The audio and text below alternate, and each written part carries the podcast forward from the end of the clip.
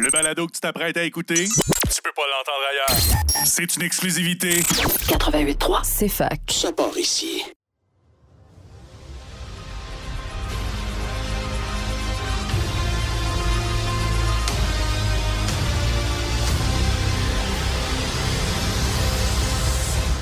Bonjour tout le monde, bienvenue à votre heure de discussion de jeux de rôle, jeux de société et culture geek. Ici Alexandre Bélanger et je suis avec mes trois compères habituels, Hugo, Nathan et Alexandre Racine. Comment ça va les boys? Ça va très bien. Bien content de te revoir, euh, Alex. Ben oui, bien content d'être de retour avec vous autres. Bien oui, bien. Bon retour de wherever que t'étais qu'on sait mais qu'on dira pas en nom. Ah, ben je vais peut-être spoiler moi-même. euh, Ah bon. Divulgacher. Divulgacher. Ça va être en lien avec quelque chose qu'on va parler plus tard. Je laisse le suspense pour l'instant. Donc, qui dit 29 novembre dit 2-3 jours avant le début de décembre. Qui dit décembre dit euh, cadeau de Noël. Donc, devinez qu'est-ce qu'on fait cette semaine? Notre spécial cadeau de Noël. Donc, chacun des animateurs cette semaine va vous présenter trois jeux. Un jeu qu'on va vous proposer pour les jeunes enfants. Euh, on, on- dit jeunes enfants, quand même en âge de lecture, écriture et de jouer des board games. Euh, on va vous proposer un jeu Gateway pour euh, la personne que vous aimeriez euh, in- Emmener du côté sombre des jeux de société. et, et ou des jeux de rôle. Pourquoi pas? Et on va finalement euh, vous faire une proposition pour euh, un cadeau euh, pour euh, le gamer ou la gameuse dans votre vie que vous voulez gâter. Et euh, on va commencer euh, immédiatement. Est-ce que Hugo, tu veux nous ouvrir le... Absolument, je peux ouvrir le bal. Donc, pour bien commencer ça, le premier jeu pour enfants que je proposerais serait Flamecraft. Euh, un jeu assez récent, sorti en 2022, qui euh, a malgré tout une très bonne cote, euh, 7.5 sur BGG. Euh, C'est un jeu de 1 à 5 personnes, donc vous l'achetez pour votre enfant ou pour un enfant un excellent jeu pour jouer en famille par la suite. Euh, c'est un beau jeu familial. Euh, on a vu euh, de style euro. Donc, dans ce jeu, tu as à bâtir un village. Et l'intérêt de ce jeu-là, c'est que tout le monde bâtit le, village de manière coopérative. Ensuite de ça, c'est qui est en mesure de tirer le mieux son épingle du jeu qui va réussir à gagner. Donc, ça reste un jeu compétitif, mais qu'on construit tout le monde ensemble le village. Et euh, j'aime vraiment ce jeu-là. Je trouve qu'il est excellent pour les enfants parce qu'il est extrêmement mignon. Euh, c'est dans les visuels les plus beaux que j'ai vus depuis que je suis au club. En effet, pour avoir eu la chance d'y jouer là, très récemment, en fait, pour la première fois, Mhm. je me suis rendu compte à quel point c'était effectivement un cadeau génial pour des enfants. Mhm. Que ce soit euh, garçon ou fille, ça dérange vraiment pas. Il y a des dragons, il y a de tout, il y a des gâteaux. C'est un village dans lequel c'est Flamecraft. C'est dans lequel c'est un village dans lequel euh, il y a des petits dragons qui construisent et qui aident les humains à faire des pâtisseries, euh, des ressources et etc etc. Quels sont les dégâts si quelqu'un décide de, de sortir ça, de donner ça en cadeau? Euh, en cadeau, c'est euh, pas le, le jeu le plus donné, mais c'est pas si cher que ça. Euh, en français, ça peut se retrouver aux alentours de 65 dollars et le prix baisse en, anglais à un 43. Mais bien que pour enfants, euh, je recommande des jeux en français. Donc, si vous avez un tout petit euh, qui est dans les arts, qui aime le visuel, pis ces trucs-là, euh. Flamecraft. Mhm. Monsieur Racine, Oui, ben, euh, moi j'aimerais ça laisser Nathan commencer parce qu'on a un lien à faire. bon, ok, Nathan, vas-y. Bon, ben, je vais commencer d'abord. Euh, moi, le jeu pour enfants, pour plus jeunes que je propose, c'est Dice Throne.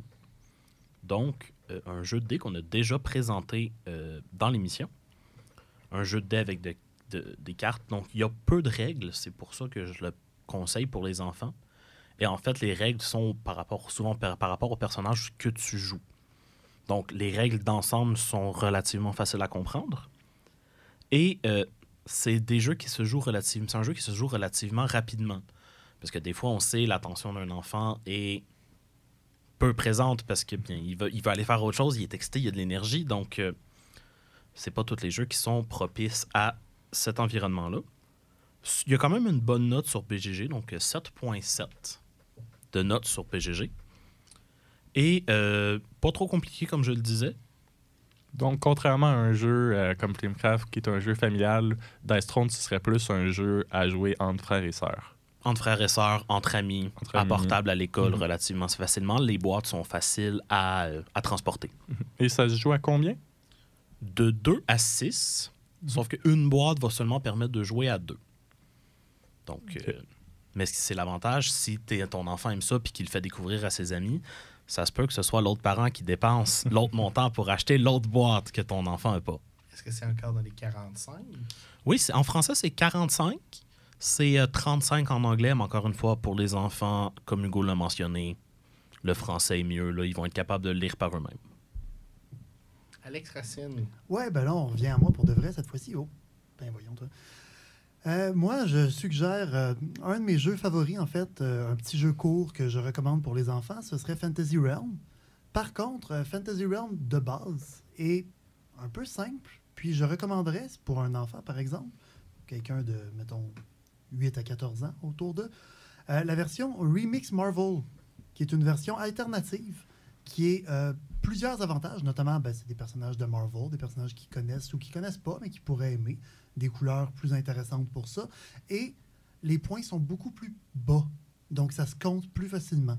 Il y a moins de multiplicateurs puis de gros chiffres, donc c'est moins terrifiant pour un enfant pour ça. Puis, euh, il y a beaucoup de... En fait, ce jeu-là est sorti entre Fantasy Realm et son extension. Donc, on remarque qu'il y a des mécaniques supplémentaires qui peuvent rajouter pour complexifier le jeu un peu, mais sans le rendre trop lourd. Puis ces mécaniques-là sont optionnelles. Donc, ça fait un beau gradient pour initier votre enfant à des jeux de plus en plus complexes avec la même boîte puis les mêmes personnages qu'il connaît et qu'il aime. Donc, jeu de gestion de main. Oui, en effet, gestion de main, euh, pige, draft open, comme on disait la dernière fois. Un draft ouvert et fermé. Il y a les deux, en fait. Puis, pas tellement de draft, en fait. Pige. Pige Ouais, ouvert. ben, c'est ça, pige. Puis, tu, dans le fond, tu as le choix de piger sur le paquet ou tu as le choix de piger dans ce qui était Ouais. discardé par les autres joueurs. Mais comme c'est discarté, c'est visible. Moi, euh, c'est intéressant comme jeu. Ça se joue en dedans de 20 minutes. Puis la boîte de Marvel coûte autour de 30 Donc, euh, Non, quand assez même raisonnable. dans les plus raisonnables qu'on a, on descend de prix. Là. Ma note, euh, moi aussi, sur BGG était à 7.5, comme Mhm. pour Hugo. Donc, euh, dans le même range, de bien apprécier en général. C'est bon, ça. Alors, moi, je vais terminer aujourd'hui cette, euh, ce- celui-là avec euh, Marvel Splendor. Splendor Marvel, à vrai dire. Euh, on connaît tous le jeu de Splendor, on en a parlé souvent, mais c'est essentiellement un jeu de construction de moteur. Mais là, c'est la saveur Marvel. Donc, à la place d'aller chercher des gems, vous allez aller chercher des super-héros qui ont, pour qui leur pouvoir représente une couleur. C'est un reskin essentiellement de, Mar- de Splendor avec le thème de Marvel. Euh, en spécial, à peu près à tous les endroits, présentement à 25 Un beau euh, 7.6 sur euh, BGG. Puis sérieusement, euh, les règles généralement sont multilingues dans la boîte. Fait que c'est vraiment le, la seule option que vous allez avoir pour l'acheter. Puis, c'est un jeu qui peut être joué par des kits, mais qui a beaucoup de profondeur. Fait qu'il va scaler, si vous permettez l'expression. On peut euh, le faire jouer à un, un jeune enfant. Puis euh, plus, ça, plus il va avancer, plus il va maturer, plus il va voir c'est quoi les, euh, les décisions qu'il peut prendre là, pour optimiser ses, ses choix tout ça. Donc, c'est un choix à long terme pour l'enfant s'il aime le jeu. Il- va pouvoir jouer quand il va être jeune, comme qu'il va pouvoir y jouer à 35, 40, 50 ans. Il faut mentionner que tous les jeux qu'on a nommés ici aujourd'hui, on les, on les propose pour les enfants, mais ça se joue très bien pour les adultes. On y a tous joué à Oui, ces jeux-là. La preuve, c'est que c'est tout parmi nos jeux favoris en général. Ouais. Exact.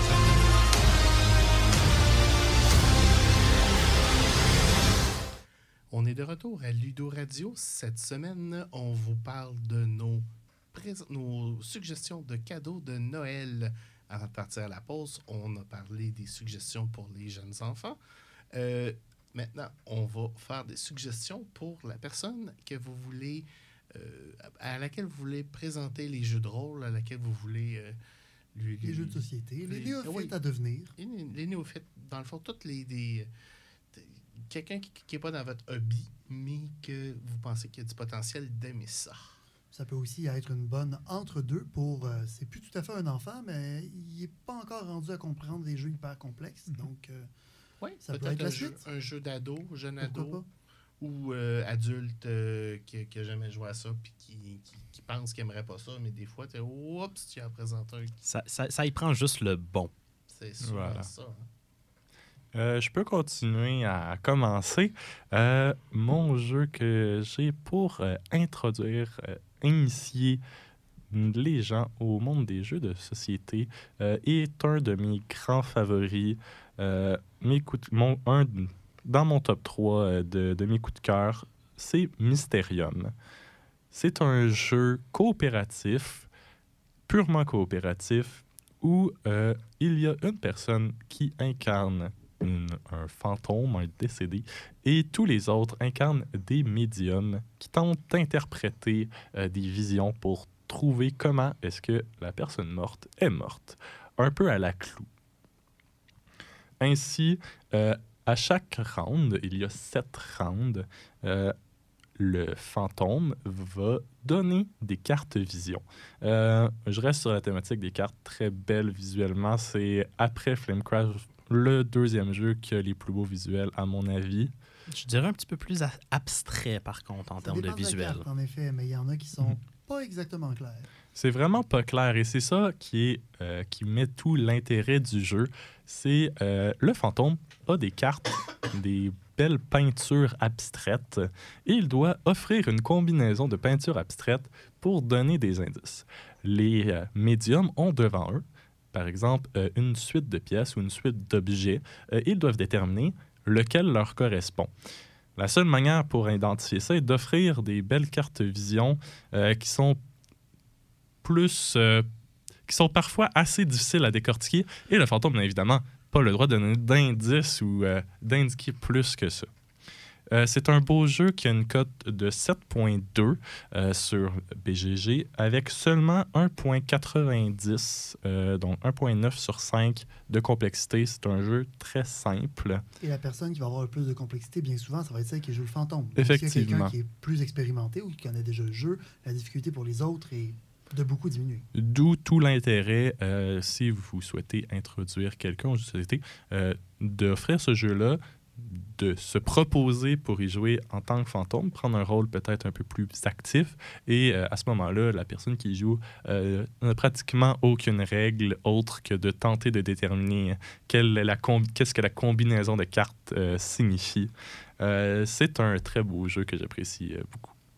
Puis en plus, euh, pour ceux qui aimeraient peut-être en apprendre un peu plus sur ce jeu-là, si vous avez un peu de temps devant vous, vous pouvez aller voir notre balado de Ludo Radio, où on en a parlé un peu plus en long. Vous pouvez avoir un meilleur aperçu des règles. En ouvrant la boîte, ça devient vraiment très clair.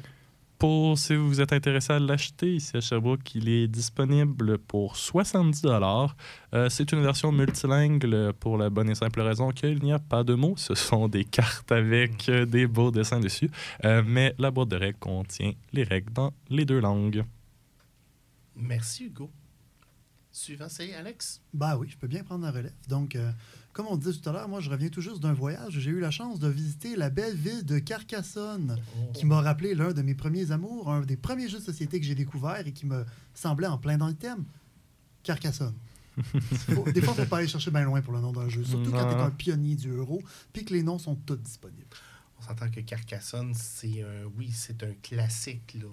Oui, C'est un grand-père du jeu euro. là. Et C'est un des premiers et il est encore bien coté. Puis il y a encore des versions qui sortent ces années de ci parce que c'est simple, mais c'est bon.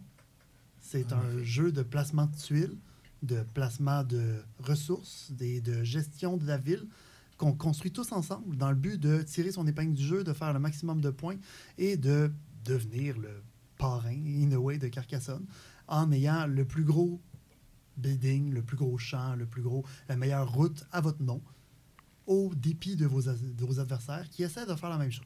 Et qui essaie souvent aussi de te voler ce, ce- cette route ou ce, ce- ce- ce- cette cité-là en, en plaçant euh, des travailleurs de façon très euh, tactique. Parfois subtil, en effet. Des fois, tu pensais finir ta ville quand soudainement, hop, ta ville vient de fusionner avec celle du voisin, puis euh, t'es plus majoritaire dedans. Donc, euh, c'est un jeu euro avec un peu plus de compétition active que d'autres jeux euro, mais quand même une scène non-offense entre les joueurs? Ouais, sauf quand le- le- la personne sort la tuile que- qui place de façon stratégique pour t'empêcher de fermer ta ville pour toujours te volant 15 points ou quelque chose comme ça. Là. C'est sûr qu'il y a des choses un peu tristes qui peuvent arriver, mais comme on disait dans ces jeux-là, en général, nuire à une personne est souvent pas la solution quand vous êtes plus que deux. Donc, euh, c'est toujours un pensez-y bien. Est-ce que le jeu est bien complexe ou. euh, Euh, ben, le jeu, en fait, a connu plusieurs extensions à travers les époques, Mhm. mais il se voit souvent attribuer une note autour de 1.8. Ouais, c'est Ah, une tuile, place une tuile. C'est vraiment très C'est simple. assez simple. Ça s'emmène bien partout. Euh, moi, j'ai appris à jouer à ce jeu-là en voyage avec des amis parce que quelqu'un avait emmené ça dans son sac, puis on a tous été capables d'y jouer. C'est super simple, c'est vraiment bien. Puis, euh, le niveau de complexité, comme je disais, varie en fonction des extensions qu'on rajoute. Si on décide de toutes les mettre, peut-être qu'on est rendu avec un 2, mais c'est toujours très, très accessible. mhm. Puis, c'est un jeu qui est, malgré son âge, très apprécié, avec des notes qui varient en, autour de 8 sur BGG. Donc, euh, Hum, sérieusement, Un si classique. vous n'avez pas ça dans votre Ludo, c'est un, c'est un bel ajout. définitivement aussi un beau bloc de départ pour quelqu'un qui pourrait s'intéresser au, au- au hobby et partir sa propre ludothèque. Donc, je le recommande. Et pourquoi pas l'acheter à un ami à proximité. Euh, la boîte de départ sans trop d'extension ou la boîte euh, spéciale Big Box varie beaucoup. Mais on parle autour de 60 pour la boîte de base, peut-être. Et on peut aller jusqu'à 130 si vous voulez prendre toutes les extensions avec. C'est peut-être un gros investissement quand on ne sait même pas s'il va s'intéresser à ça. Mais la boîte de base, c'est une excellente base. Ou, si vous l'avez déjà, puis la Big Box vous intéresse. Ben oui, vous pouvez upgrade puis profiter de ça pour euh, faire deux, trois cadeaux à des amis. Merci, Alex. Nathan, Ben, c'est quoi ta proposition? Parfait. Donc, ma proposition de jeu d'entrée euh, pour l'univers du jeu de société, c'est Clank a Deck Building Adventure. Ouh. J'aime ton choix. Donc, euh, c'est sorti en 2016, donc c'est quand même relativement récent. Euh, c'est un jeu qui est euh, bien coté sur BGG, 7.8. Donc, c'est un jeu qui est apprécié de la communauté, avec une complexité, je dirais, dans la moyenne, c'est à 2.22. Parce qu'il y a beaucoup de mécaniques un petit peu subtiles, mais le, le jeu est le fun, le jeu se joue bien. Il- Trouver quelqu'un qui connaît le jeu, il va vous l'expliquer, puis ça diminue la, la complexité, je dirais, du jeu. là. Alors, si vous connaissez pas Clank, c'est un hybride entre un dungeon crawler et un deck builder. Oui, c'est ça, exactement. J'y arrivais. Donc, sur les mécaniques de gameplay. Euh, vous êtes un aventurier. En fait, vous êtes un groupe d'aventuriers en compétition pour aller chercher des artefacts dans un donjon protégé par un dragon. Et Le but de tout aventurier est de devenir riche et célèbre. le but de tout aventurier devenir riche et célèbre. Mais ne pas mourir du dragon. Aussi, Ça nuit beaucoup à la partie euh, Ouais. en profiter de la richesse et de la Ouais, célébrité. effectivement. il y a deux côtés au board sur le jeu de base. Donc, un côté qui est plus complexe que l'autre avec des chemins plus compliqués. Et, et c'est séparé en deux. Dans les sous-sols et au-dessus des sous-sols. Et votre but, eh bien, c'est de ne pas mourir dans les sous-sols. Ben, de pas mourir, en fait. Mais mourir dans les sous-sols a de plus de conséquences que de ne pas mourir dans les sous-sols. Parce que ben, les villageois proches du château ne peuvent pas venir vous chercher si vous êtes dans les sous-sols. Donc, c'est. Il n'y a pas d'interaction entre les joueurs, À part se faire prendre la relique sous le nez. À part se faire prendre la relique sur le nez. C'est la seule Ou se grosse. faire prendre la carte qu'on veut dans le market aussi. Aussi, c'est vrai. C'est vrai, il y a un market aussi. il y a un, quelqu'un qui fait absolument exprès pour faire déclencher des. Il achète toutes les cartes du market pour déclencher des attaques de dragons. Oh non, je trouve qu'il y a pas mal d'interactions. Ah oui, non, finalement, ouais, il y a plus d'interactions que je pensais. Et il y a surtout, il y a toujours aussi le joueur qui fait Ah ah, je vais faire mon comique, je vais aller chercher la première relique sur le bord, puis je vais ressortir tout de suite. Oui, la- Donc, euh, déclencher des attaques de grade de dragon à tous les tours pour essayer de tuer. le jeu devient une course contre la montre. Exactement, Ou parce que c'est ça. mort dans ce cas-ci. Mais oui. Il y a donc, si vous voulez en apprendre plus, on a eu une émission sur Clank, je crois que c'était la saison passée. Mhm. Donc, on vous en, si vous voulez en apprendre plus sur les règles, c'est ça. Et si vous voulez acheter le jeu, c'est tr- c'est plutôt rare, mais il est moins cher en français qu'en anglais. Donc, il est à 70 en français et Si- autour si de vous le 80. trouvez. Ouais, c'est, euh, c'est- en effet, c'est si vous le trouvez, il n'est pas disponible à beaucoup de places. sinon c'est 80 en anglais. Il existe des variantes intéressantes. D'ailleurs, si vos amis sont des tripeux de l'espace, il y a Clank dans l'espace. Puis il y a des cartes alternatives avec l'Égypte, si jamais vous avez des intérêts différents, puis que l'esthétique peut attirer. Il y a aussi un mode Legacy. Ouais, Sur euh, le jeu. et il y a Clank Catacomb, que moi, ce qui est Ah oui, que je vous recommande parce qu'il y a une meilleure rejouabilité. Petit euh, aparté sur euh, Clank, je l'ai donné en cadeau à mon neveu et ma nièce l'année passée, en me disant Oh, ils sont assez intelligents pour. euh, Puis ben, euh, non, maman, euh, pas capable de comprendre les règles, a besoin que je vienne lui expliquer.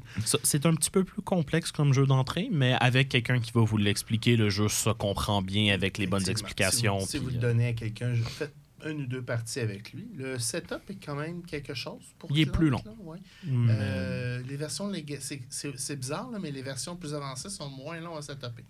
Euh, mais quand même un, un bon jeu. Là. Puis c'est un jeu qui va être joué euh, pas Encore juste euh, en entrée, là, c'est ça. Donc, si c'est pas un jeu que tu offres comme premier jeu, un, un- c'est un excellent jeu comme deuxième jeu, une fois que quelqu'un Ah l'a oui. découvert le monde. Encore plus. C'est ça. Faire le follow-up. Mm. Encore plus, oui. Mais c'est ça, avez quelqu'un qui est déjà intéressé, vous voulez lui présenter le deck building, excellent. Excellent. Excellentes entrées de deck- building, oui, en Tout effet. à fait. Alors moi, je vais terminer la sec- le segment avec euh, mon jeu à moi, euh, qui est un de mes préférés, qui est Cascadia. Euh, c'est un jeu familial qui est excessivement simple, euh, avec, c'est mon Dieu, je Tu me rejoins dans les hexagones? oui, je te Mhm. rejoins dans les hexagones. C'est un jeu de placement de tuiles. C'était Euh, mon premier choix. Je- C'est celui que je voulais présenter, mais j'ai pas été assez rapide pour le prendre. Gna, gna, gna. Non, c'est ça, parce qu'on s'est arrangé pour pas présenter les mêmes jeux. Euh, Cascadia se joue de 1 à 4. Une partie va durer peut-être 1h30. Euh, ça, c'est avec beaucoup de réflexion parce que ça peut jouer un petit peu plus rapidement aussi. Le principe est très simple. Vous pigez euh, une tuile. Vous avez le choix de, quatre- de piger 4 tuiles et 4 animaux. Et sur chaque tuile, vous avez des écosystèmes et des animaux que vous pouvez placer. Et le but, c'est de faire des patterns. Vous assurez que vos écosystèmes sont d'une certaine taille. Vous assurez que les animaux suivent les patterns. Pour les mordus d'écologie qui nous écoutent, peut-être que c'est juste moi, mais bon, euh, les habitats et les animaux sont représentatifs de la côte ouest canadienne-américaine. Donc, Oui, euh, dans le fond, la chaîne Cascadia, là, qui, qui est une chaîne de montagne euh, euh, dans le coin des Rocheuses, là, mais qui n'est pas tout à fait la même euh, chaîne de montagne qu'on va trouver en Vancouver, Seattle, dans cette région-là. là. Euh, fait que c'est ça. Vous avez cinq sortes d'animaux que vous pouvez placer des renards, des, euh, des buses, des, des, des, une sorte de Des ours, chevreuil, des des ours cervidés, en effet. puis des saumons. Ouais. Et vous placez selon le pattern, et le pattern de partie en partie va changer. Dans le fond, vous avez des cartes de score qui vont de A jusqu'à E, mais avec l'extension, ça va jusqu'à G. Et dans le fond, si on prend toutes les cartes A, ben, on fait les patterns des cartes A, mais qui ne sont pas la même chose que les patterns des cartes B. Qui sont, j'imagine, plus simples. Plus tu t'éloignes dans Ouais, l'alphabet. plus tu euh, montes dans l'alphabet, plus les, euh, la, la Complexité. complexité. est là. Tu sais, comme, je pense que c'est les euh, E ou les F. euh, pour les chevreuils, il faut essentiellement faire un, un cercle avec. Là. Fait que faut, faut vraiment euh, prévoir son placement. Puis... Mais c'est un jeu qui est tout simple. Prend 5 minutes à expliquer. Prend euh, peut-être 5 minutes à setuper. Ça dépend de la vitesse à laquelle vous comptez, parce que vous comptez un certain nombre de tuiles pour le nombre de joueurs. Si vous vous mettez à plusieurs, ça setup plus vite. euh, C'est sûr. Un 8.0 sur BGG, qui est une note très impressionnante pour un jeu aussi rapide. oui. Mhm. Euh, et euh, une, euh, une complexité d'à peu près, euh, je pense que c'est 1.6 la dernière fois que j'ai regardé. Euh, vraiment pas compliqué. Et euh, un misérable 45 euh, pour euh, contaminer quelqu'un. ah, euh, c'est- c'est un beau contaminant, je Ouais, dirais. C'est un là. très beau contaminant. C'est puis il est beau. Euh, L'art est superbe. euh, vraiment, moi, c'est. euh, puis ben, il y a un mode solo en plus. Fait que si votre ami n'a pas toujours ses amis pour jouer, ben, il peut jouer tout seul. Puis c'est le jeu Cascadia qui a déterminé c'est qui était le champion WSBG. Bon, la partie était bien trop longue, deux heures et demie, là. Mais. euh, Il y avait 25 000 en prix Oui. à gagner au bout, là. Je comprends. Moi aussi, je réfléchirais longtemps à Ouais, ce prix-là. Et il y avait. euh, les quatre joueurs ont scoré au-dessus du 100, qui est Qui est fort, oui, là. C'est fort, là. C'est très fort. Fait que c'est pas des. euh, Mes parties Euh, tournent autour de 60, oui. 70. Là. c'est ça. Fait que on s'entend. Bon, je pense que le, le, le scoring était set- set- setupé aussi pour que ce soit. Ça Impressionnant. impressionnant. Là. Mais euh, oui, effectivement. Donc, euh, un, un 45 Si vous êtes chanceux, vous allez pouvoir le trouver. Il sold out rapidement de ce temps-ci. C'est- On, est au, on s'en va au troisième printing. Surtout avec l'extension qui est sortie, ça a rappelé à bien du monde que ce jeu-là était sur la carte. Oui, puis il, était- il il est le fun. L'extension est une trentaine de dollars de plus et vous nous augmentez euh, à jusqu'à 6 joueurs. Et ça augmente la rejouabilité avec, comme tu disais, d'autres scénarios de scoring. C'est ça, d'autres scénarios de scoring, plus les landmarks, plus euh, vraiment. Ça euh, rajoute beaucoup. là. C'est pas une mauvaise extension. Effectivement. Donc, euh, fin du deuxième segment, on vous revient dans quelques minutes avec notre troisième et dernier segment de la journée.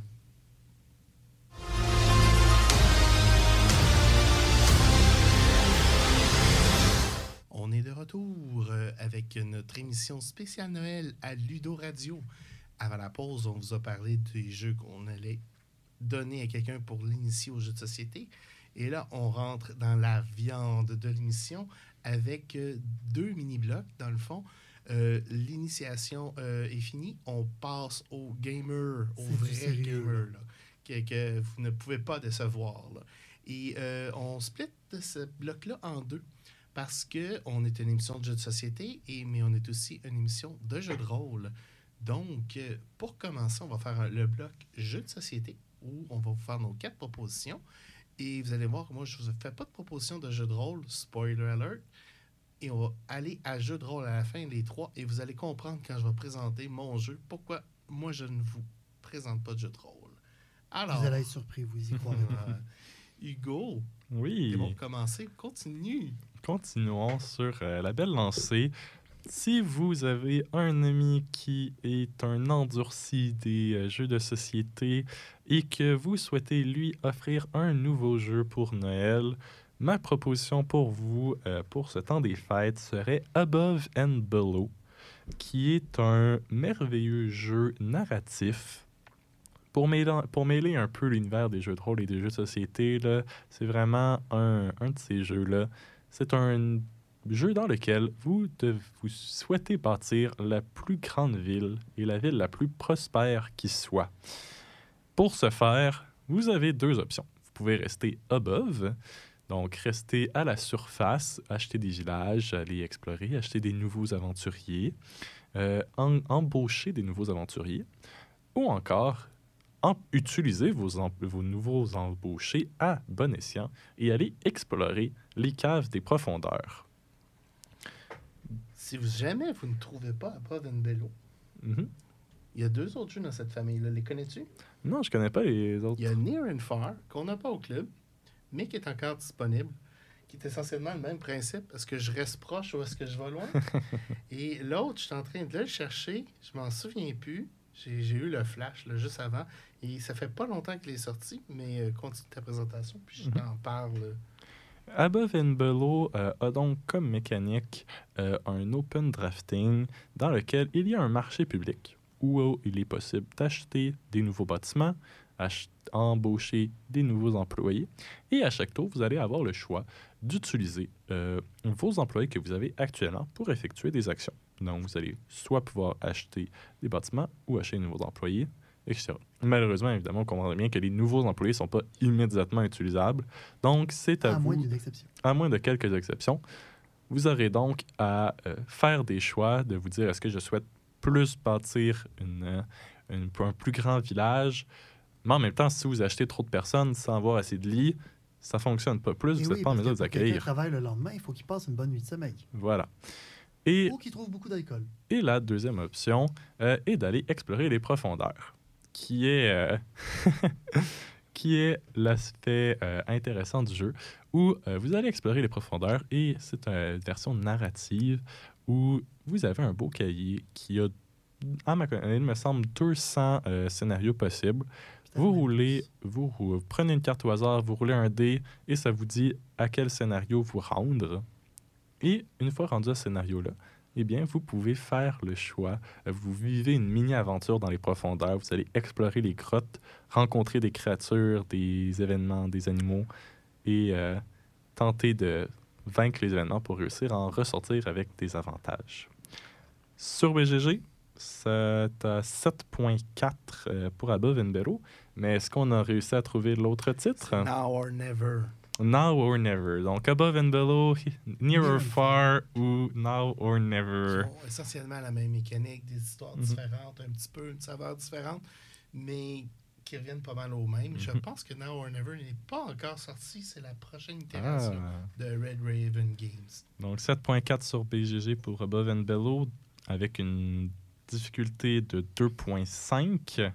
Euh, comme on a dit, malheureusement, euh, j'ai réalisé qu'elle était sold out. Dur à trouver. Si vous réussissez à en trouver ou à trouver un de ses frères, euh, ça tourne aux alentours de 60 Merci, Hugo. Alex, ta proposition? Ben oui, donc euh, moi maintenant je suis de retour au Québec. Donc euh, pour la dernière section, je vais rester 100% Québec en vous annonçant ce que je crois être euh, possiblement le jeu de l'année au Québec au moins, avec Earth, un jeu dont on a parlé. On a fait une émission, on a même eu la chance d'avoir le créateur en entrevue. Donc euh, on en a parlé amplement, mais je voulais le rappeler à nouveau. C'est un jeu qu'on peut avoir en français pour à peu près 70 et en anglais pour 55. Donc euh, c'est somme toute abordable pour un jeu d'une si grande qualité. C'est très beau. C'est tellement vraiment un beau. beau jeu. C'est un- une salade de mécanique aussi. Oui, il y en a pour tout le monde. C'est fantastique, mais sans être trop complexe. Euh, BGG lui donne un score de 7.7 et une euh, complexité de 2.87. Et à 204 personnes. 204e sur la liste, je trouve qu'il est underrated. Oui, il n'est pas encore euh, immensément connu, mais ça devrait augmenter si jamais il y a une extension qui sort bientôt. Donc, euh, sait-on jamais. On ne sait pas. Quelque on chose qui pas pourrait parlé à. Maxime depuis un an. Mais tout de même, un jeu que je recommande par ses mécaniques, sa beauté. Aller chercher les cartes, construire sa forêt, le dynamisme entre les joueurs. Euh, les règles sont riches et quand même assez simples. Les ressources sont physiques, ça va. Un jeu d'action simultané aussi. Oui, il n'y a pas de temps mort si vous euh, êtes du genre euh, à toujours réfléchir puis à pas aimer attendre. Vous allez être servi. Il n'y a pas grand-chose qui se fait après une game, par contre, parce qu'habituellement, on a trop réfléchi pour jouer à quoi que ce soit par après. Ne jouez pas à rien avant non plus, parce que sinon, euh, vous allez finir de vous achever. Ben non, c'est le fun après. Donc, Nathan parle d'expérience. là. On, on, on, on y en a fait essayer beaucoup cette année. Puis, euh, Euh, la dernière, la dernière fin de semaine de board game, euh, Terra, Mys- Terra Mystica, Ark Nova, un à la suite de l'autre. euh, que tu ne connaissais pas ni un ni l'autre. je connaissais ni un ni l'autre. J'aimerais préciser qu'on a joué avec l'extension aussi, Dark Nova. Oui, donc euh, le, mal de tête. recommande, mais plus lourd encore et plus cher aussi.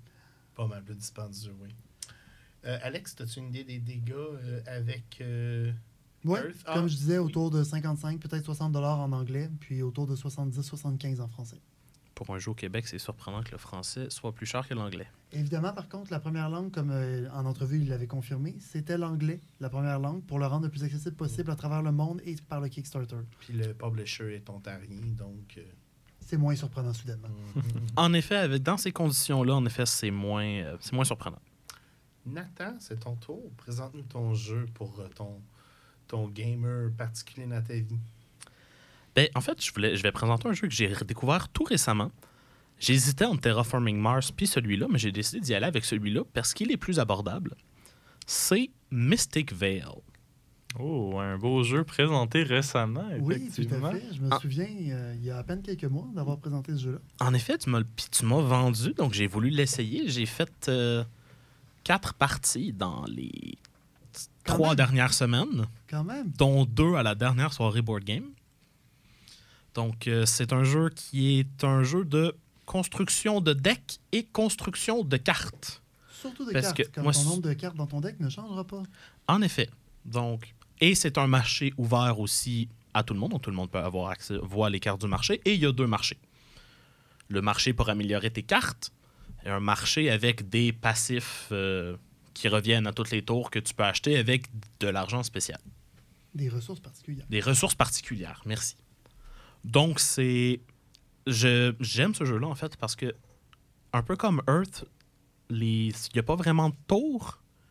Quand tu finis ton tour, tu prépares tout de suite déjà ton prochain tour, tu fais ton champ tout de suite. Donc, Moins de temps mort, donc. moins de temps mort. Puis si les trois personnes sont relativement habituées aux jeux de société, ben il- leur, leur, leur tour vont être prévus. Fait que le temps que tu fasses le tien. Mhm.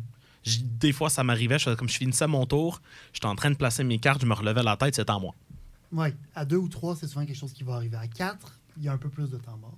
Oui, à 4, il y a un petit peu plus de temps mort, Mais oui, ça joue très bien. Euh, c'est un push your luck aussi, donc, euh, Ah oui. donc euh, mais, mais éventuellement, il y a une façon d'enlever le push your luck et de jouer tes 18 cartes par tour à toutes les tours. Ça se fait. Je l'ai fait trois fois. C'est une stratégie qui fonctionne bien. Oui, tu fais généralement beaucoup de points avec ça. Donc, pour les dégâts, si vous voulez acheter le jeu de base, c'est 56 en français. Ben, je- euh, non, il ne serait pas en français, c'est juste en anglais. Malheureusement. 56 pour le jeu.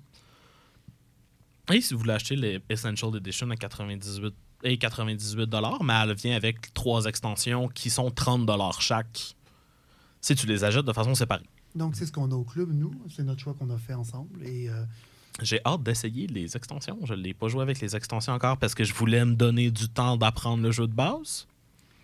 pour l'essayer avec les extensions, par contre, je vais recommander à toute personne qui veut se lancer dans l'expérience de se prendre une euh, deux heures pour trier le jeu. Parce qu'en jouant avec les extensions, le jeu doit être trié différemment au complet. Hmm. Ah. Et ah, mon bout préféré, le setup. Oui. Mais une fois que c'est fait, le jeu est jouable uniquement avec les extensions. Ce qui devient particulier. Ouais, fait que c'est pour ça que je voulais attendre. de le- je vais peut-être, on va peut-être essayer de trouver une façon de le pouvoir jouer avec les extensions et de, ou au jeu de base, dépendamment de ce qu'on veut. Parce que découvrir le jeu avec les extensions, j'ai l'impression que c'est légèrement compliqué. Oui non. Les extensions rajoutent de la rejouabilité en, en divisant le paquet en plusieurs, ce qui fait que les cartes achetables changent, ce qui fait que ton marché devient plus spécialisé sur un thème. Ah, ok. Ah, ben finalement, Mais ça change pas grand-chose. S'il y a de quoi, c'est moins compliqué parce que le thème fait que toutes les cartes ont des mécaniques qui se ressemblent un peu. En effet, je me demandais pourquoi est-ce que sur BGG, le score était moins... Et, ils ont le même score, un score de 7.3, qui est respectable pour un jeu, Mhm. mais que la difficulté diminuait quand tu rajoutais l'Essential Edition. Maintenant, je sais pourquoi. C'est pour ça. Une difficulté de 2.26, où tous mes jeux tournaient dans le même euh, range de difficulté. Merci, Nathan. Alors, c'est mon tour. Et moi, je vais vous présenter le dernier jeu de société que vous pouvez acheter. Le dernier. L'ultime jeu de société. Le grand frère de celui qui est au rang numéro 2 présentement. Le rang numéro 2 sur BGG, c'est Gloomhaven. Et moi, je vous présente. Frosthaven. Donc, le petit frère, s'il est sorti non, après... non, non, son grand frère. Il est pas mal plus grand. Ah, OK. Il est plus jeune, mais il est plus, il est plus costaud. Ah, pas OK. mal plus costaud, il a mieux mangé. Alors, si vous êtes familier avec Gloomhaven, essentiellement, Frosthaven, c'est la même chose, mais juste plus complexe. Vous avez une note de 8.9 sur BGG et un crunch de, tenez-vous bien, 4.34. Euh, J'aimerais revenir à 8.9. Oui, Vous savez que ça, ça veut dire qu'il y a des milliers de personnes qui l'ont évalué et que pas mal tout le monde a donné 10 ou 9 à ce jeu-là? Mhm. Parce y a tout le temps 2 trois Oh, drôles il y qui a vont donner un 2. haters en Christie, là. Euh, il est en train de propulser tranquillement. euh, il a breaché le top 50 euh, vu là quelques semaines. Il est position 44. Et la beauté de la chose, c'est qu'il n'est pas si dispendieux que ça. Il Pas des cher quand il est sorti parce que c'était euh, il était désiré. Pas Mais si dispendieux que ça. Ça veut dire quoi? des Ça- guillemets. 239 dollars pour Ah. la boîte en anglais. Alors vous allez me dire, Ah, c'est parce que tu vas jouer 50 games qu'il n'y en a pas une pareille dedans. Quand même. J'avoue que pour ce qu'il offre, pour avoir essayé l'introduction avec toi, Al, Avec il en offre beaucoup là, pour le Par 240 contre, t'évites de trouver des amis fidèles puis un horaire stable parce que tu vas pas Ça, vouloir arrêter. C'est ça. Effectivement, ça, c'est le bout euh, un petit peu euh, plus difficile, c'est de, de faire ça avec un groupe. Mais si vous avez un groupe de donjons et dragons qui vient d'imploder pour cause de maître de jeu, Ben, ça y en a peut être une super belle alternative. Une partie moyenne de Gloomhaven, ça dure à peu près 2h, 2h30.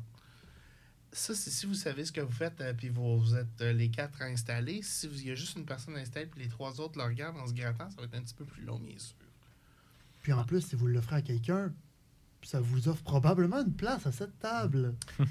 Et si jamais vous avez jamais joué à Gloomhaven ou à Frosthaven, c'est un jeu d'aventure sur lequel il y a un board qui est configurable et vous jouez des scénarios avec des personnages qui sont uniques. Les personnages peuvent monter de niveau et dans le fond, vous, vous construisez une main de manœuvre que vous pouvez faire. C'est vos attaques et vos défenses. Et vous jouez vos cartes. Et y a les cartes les plus fortes, on les brûle quand on les joue, donc on ne va plus les, ra- les ravoir. Mais les cartes les moins fortes, on les met dans la discarte. Et quand on n'a plus de cartes dans notre main, on prend nos cartes de discarte, on en enlève une, soit au hasard, soit choisie, dépendamment du type de repos qu'on fait, et on continue notre aventure. Euh, merveilleusement complexe, euh, mais entertaining. euh, on joue tous les mardis soirs, sauf ce soir, parce qu'on a un petit. euh, on est en train d'enregistrer notre émission. Mais euh, c'est euh, sérieusement euh, encore plus de fun que Gloomhaven à mon avis parce que les classes, je trouve, sont mieux faites, sont plus balancées. Le jeu est juste une petite coche plus facile au début, mais il se corse rapidement. Et il y a plein de mécaniques de gestion de l'outpost entre chaque aventure qui sont super intéressantes et qui vous font euh, qui vont beaucoup influencer vos, vos- décisions. Puis on a plus l'impression d'être immersé dans ce jeu-là que dans Gloomhaven. Dans Gloomhaven, on peut jouer puis on n'a pas l'impression que ce qu'on fait influence bien la ville. Mais dans Frosthaven, on décide c'est quoi la prochaine building qui va être construit. Donc, si je comprends bien, euh, un bon cadeau à faire à votre ami qui arrête pas de parler de Baldur's Gate 3, puis combien il aime ça, puis combien c'est le fun, puis combien il aimerait ça jouer avec des amis à un jeu de société similaire?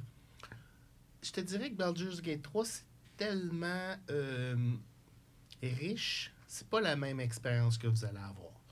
Mais c'est une expérience tactique intéressante. C'est plus un défi, c'est plus un casse-tête de genre pas se faire ouvrir par les monstres. Plus Le proche de. XCOM. Oui. Un fan de XCOM Oui. 2 Un- va s'y retrouver dans euh, Gloomhaven. Absolument. Puis on peut aller chercher l'application Forteller qui est pas super dispendieuse. À peu près, euh, de mémoire, c'est 25 Ben oui, Et- quand vous avez déjà mis 250 sur la boîte, pourquoi pas. hein? Qu'est-ce que 25 de plus? 230. Oh, pardon, pardon. Plus Puis, taxes. euh, ouais, c'est sûr, plus taxes. Puis, ben, vous avez la voix très suave de, voyons, euh, Boromir, euh, comment il s'appelle? Donc là, j'ai un blanc de mémoire. Là, mais Ah, vous c'est un son narrateur nom? extraordinaire, euh, Sean Bean. Sean Vous Bean, avez la narration de Sean Bean en anglais. qui ne meurt pas dans cette Ben histoire-là. c'est le narrateur. L'avantage de ne pas avoir de corps présent. Donc, euh, ça fait, ça conclut notre troisième bloc et on vous revient euh, pour le quatrième bloc dans quelques minutes.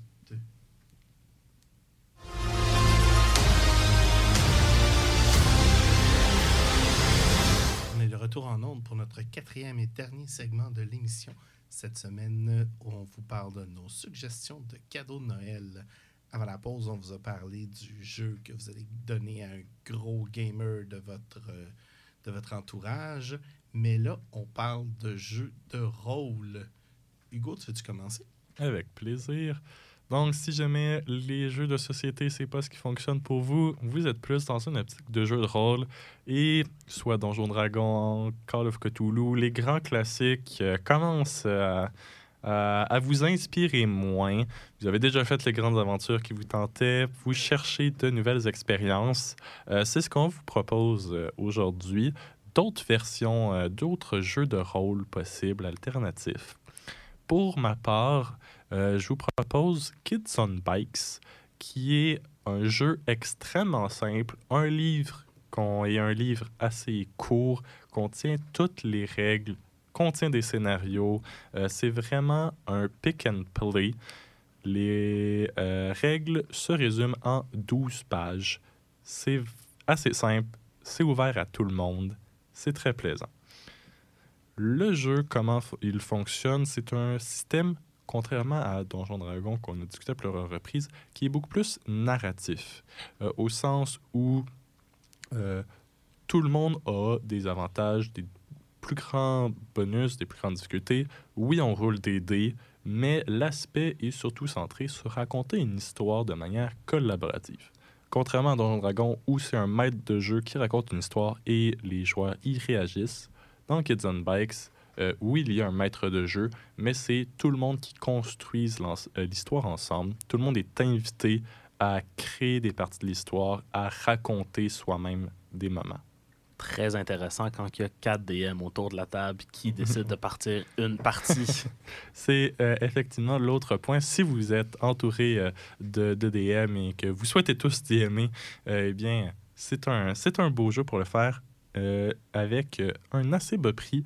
la Kids on Bikes Deluxe Hardcover à un maigre 35 et très récemment euh, le nouveau deuxième édition euh, qui est en pré-order euh, dès maintenant à 40 pour une version améliorée. Il existe aussi une version dans l'univers des sorciers sur des balais. Effectivement, qui est Kids on Brooms au lieu de Kids on Bikes. Et à ne pas confondre avec le jeu de société du même nom. En effet. Donc, moi, je vais vous emmener dans un autre univers donc, euh, j'avais dit rester québécois et je tiendrai parole avec la fin du monde viking. Vous allez me dire en quoi c'est québécois? Eh bien, c'est fait par des Québécois. Donc, je vous présente Ragnarok, euh, le jeu de rôle, souvent appelé Ragnarok Fate of the Norm, puisque c'est leur module, leur livre les plus populaires. Donc, euh, c'est un jeu où il n'y a pas de dés, il n'y a même pas vraiment de points de vie. Tout ça est en fait des runes que vous tenez dans un petit sac. Et ce que vous pigez à votre tour détermine les actions que vous pouvez faire. Quand vous prenez du dégât, vous perdez de ces runes-là, déterminant aussi les actions que vous ne pouvez plus faire. Donc, il y a une espèce de faire avec ce qu'on a. Puis quand on se fait affaiblir, on a des capacités qu'on perd en combat. Le jeu très très brutal qui va mener à plusieurs morts de personnages, c'est la fin du monde. Tout s'écroule. Il y a des monstres partout. Il n'y a plus de soleil. Il n'y a plus de nourriture. Euh, donc mourir. Ça va mal. Mourir, c'est normal en fait. Ça sonne comme 2023. Donc, euh, par contre, l'avantage, c'est que dans ce monde-là, on a un niveau de personnage, évidemment, comme dans plusieurs settings, mais on a aussi un niveau de joueur. Puis hmm. quand votre personnage meurt, si des funérailles vikings sont faites pour votre personnage, donc il ne faut pas que tout le monde soit mort et qu'on ait abandonné les corps, mais si on réussit à faire des funérailles vikings à votre personnage en racontant ses exploits, votre niveau de joueur peut augmenter, ce qui vous débloque d'autres classes et d'autres races que vous pouvez utiliser. Donc mourir est pas grave. mais quasiment souhaitable par bout. c'est un jeu spécial, puis vraiment très, très différent de je me construis un personnage qui est inclus dans l'histoire, puis je veux vraiment qu'il reste, puis qu'il se développe des relations avec tout le monde, puis je suis attaché à mon personnage. Ça brise complètement le moule classique de jeu de rôle. Mm. C'est super intéressant, c'est fait au Québec. Le livre en français est même moins cher en ce moment pour à peine 75 Ce qui est moins cher, mais après Hugo, j'ai l'air vraiment cher. Hmm, je t'aiderai pas avec ça, parce qu'ensemble, moi et Hugo, on coûte 70 donc... Euh, donc, si tu veux y aller avec le tien? Euh, en effet, moi, aujourd'hui, je vais vous présenter Blades in the Dark, qui est un petit, euh, un petit jeu pas très, très compliqué. Le livre de règles fait environ 300 pages, mais c'est en petit format. Donc, comme j'ai dit, c'est 34 pour, la, pour le livre. Il ne se trouve pas en français, malheureusement uniquement disponible en anglais. Vous jouez des truands, des brigands dans une ville steampunk dans l'Angleterre. Donc, vous, êtes dans une ville qui est protégée par un dôme qui vous protège des fantômes et autres spectres qui traversent dans la ville. Et parfois, il y en a qui rentrent à l'intérieur de la ville. Et votre but est des fois d'aller voler des riches qui essaient de des riches. Ben, des riches, là. Aller voler des riches, puis qu'ils ont tous, eux, d'envie. Et d'augmenter votre niveau de bande de voleurs. Fait que le groupe est autant un personnage que chaque joueur individuel. Il y a quelque chose de particulier avec Blades in the Dark. Ah, il y a ma mécanique préférée dans Blades in the Dark qui s'appelle les flashbacks. Donc, quand on commence un vol ou qu'on essaie d'aller voler quelque chose dans un building, eh bien, on commence à chaud. Vous dites, je suis parti léger, moyen ou lourd. Et ça va déterminer jusqu'à combien d'items vous pouvez aller chercher. Mais à n'importe quel moment, vous pouvez lancer un flashback et dire hey, quand on a parlé d'aller faire ce vol-là, j'ai pensé à apporter une crowbar pour ouvrir la porte. Donc, ah. on ne passe pas quatre heures à planifier comment on va aller voler. Ça se passe dans l'action. J'avais déjà vu le nom, je m'en souvenais juste plus, mais quelqu'un l'avait proposé comme règle alternative pour Shadowrun, qui est très, très, très, très lourd oui, mais c'est ça. que, et, c'est une mécanique relativement facile à appliquer dans d'autres jeux de rôle. C'est super. Un truc que j'aime beaucoup dans Blades in the Dark aussi, c'est que les actions ne réussissent pas tout le temps. Ah non, c'est encore une fois, c'est un système à dice pool comme j'avais présenté Star Wars la semaine passée. Il y a une quantité de dés que vous lancez et vous réussissez sur un 6. C'est des systèmes de D6.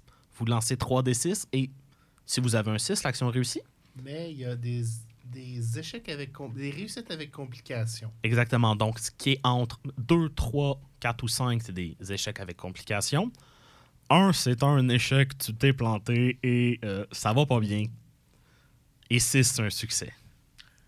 Merci beaucoup, Nathan. Alors, euh, j'espère que vous avez apprécié nos suggestions de cadeaux Noël.